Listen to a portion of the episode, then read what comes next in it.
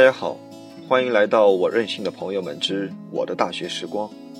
我是罗伯特·洛夫斯基的朋友，也是本期的主播宋晨。您现在听到的音乐是由窦唯演唱的《上帝保佑》。本期我为大家带来的是我和单车。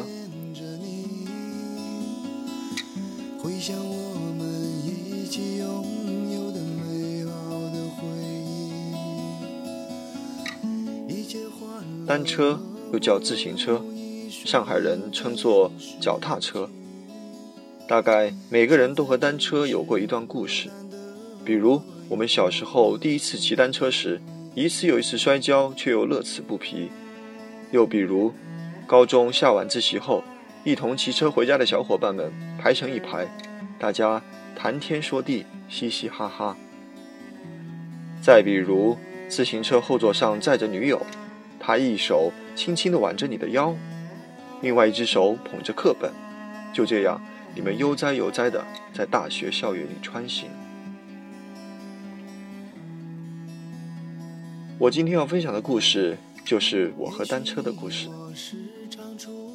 第一辆属于我自己的单车是在高二时买的，那时候家里本来已经有了一辆飞鸽牌的女士单车，但在见过其他男同学的豪车之后。虚荣作怂的我，找各种借口拒绝使用它。于是，从高一到高二，我隔三差五就和母亲说起买单车的事情。在烦了母亲一年之后，她终于答应了我，在一天中午放学后和我去了市场。我到现在还记得那辆车子的价钱，二百八，也没有忘记车的横架子上赫然三个大字“马路王”，那是我。从初中就开始关注了的牌子，它的字体、颜色、组合，都已经融进我的眼球和大脑。这之后，马路王陪着我上学、回家、训练、打球，无论我去哪里，我总会潇洒的一迈腿，屁股娴熟的落在座椅上，一蹬脚，车子像是要飞了起来。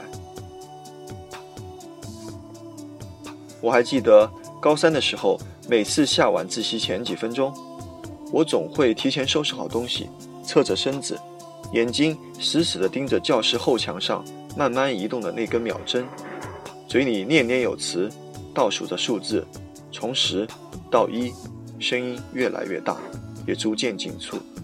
念完一的时候，铃声一同响起，我马上冲出教室，几乎是逃生速度一样的下楼。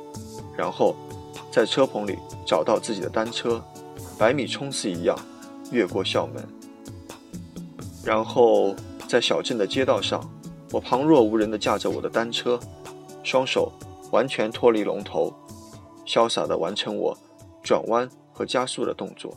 从校门口到家的这段距离，我几乎完全不用手去控制。第二辆单车是大二时买的。快些扬起你那苍白的到了大二，在上海车水马龙的街道上，我已经很难有机会施展我的车技，更多的时候都是骑着它做兼职，或者去复旦上课。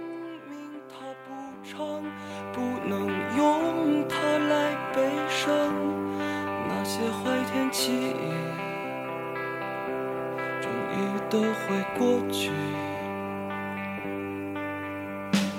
人人都是这样的匆忙长大，那些疑问从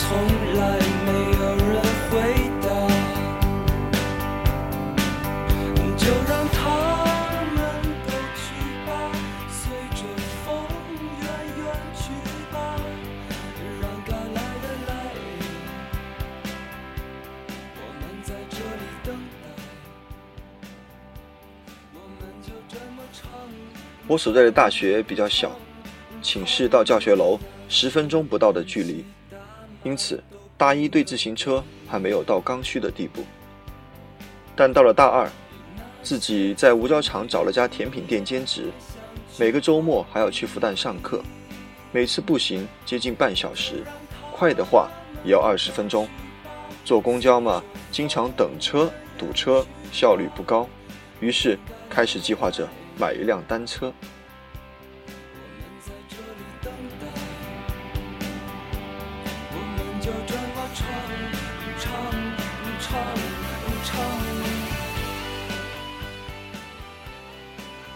那时候学校车子被盗的厉害，于是我到处找二手自行车店，可满大街的电动车店、自行车铺少之又少，无从下手。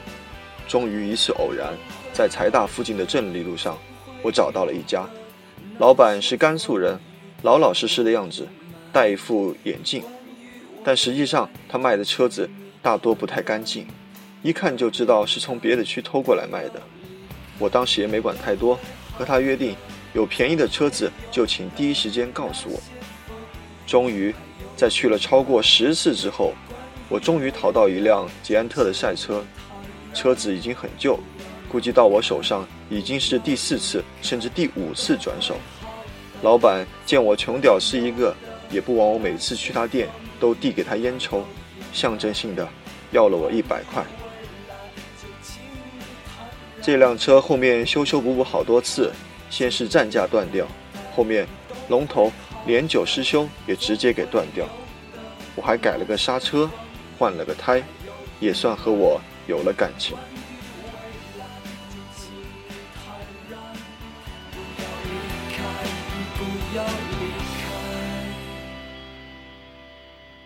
最后一辆车，也就是现在这辆，是我大三时。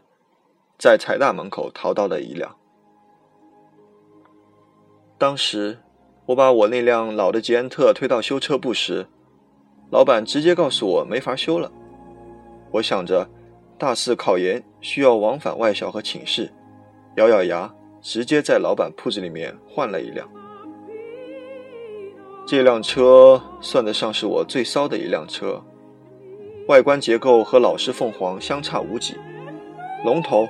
是性感的直把，在手扶的地方有一个弯角，大横梁，带后座，蓝漆身，八成新。我再三还价，最后一百八成交。和这辆车做的最多的事情就是去复旦蹭课自习。一四年秋天，那时候学校已经没什么课了，我几乎每天都会去一趟复旦，骑着车子。开出清源环路校门，左转国和路，右转正通路。等到到了淞沪路的时候，那些川流不息的车子没有了之后，一溜烟骑过对街，然后穿过幽静的正通路，头顶上挂着两三片梧桐叶，摇摇欲坠。在正通路上，我连头都不用抬，就看得见前面的光华楼。每次听完讲座或者下完自习，头昏脑胀的我，趁着夜色，沿着来时的路往回踩，耳机里面放着歌，时而振奋，时而舒缓。我喜欢在这快速的穿行中，观察路边的一切，有回学校的学生，有对着电视机。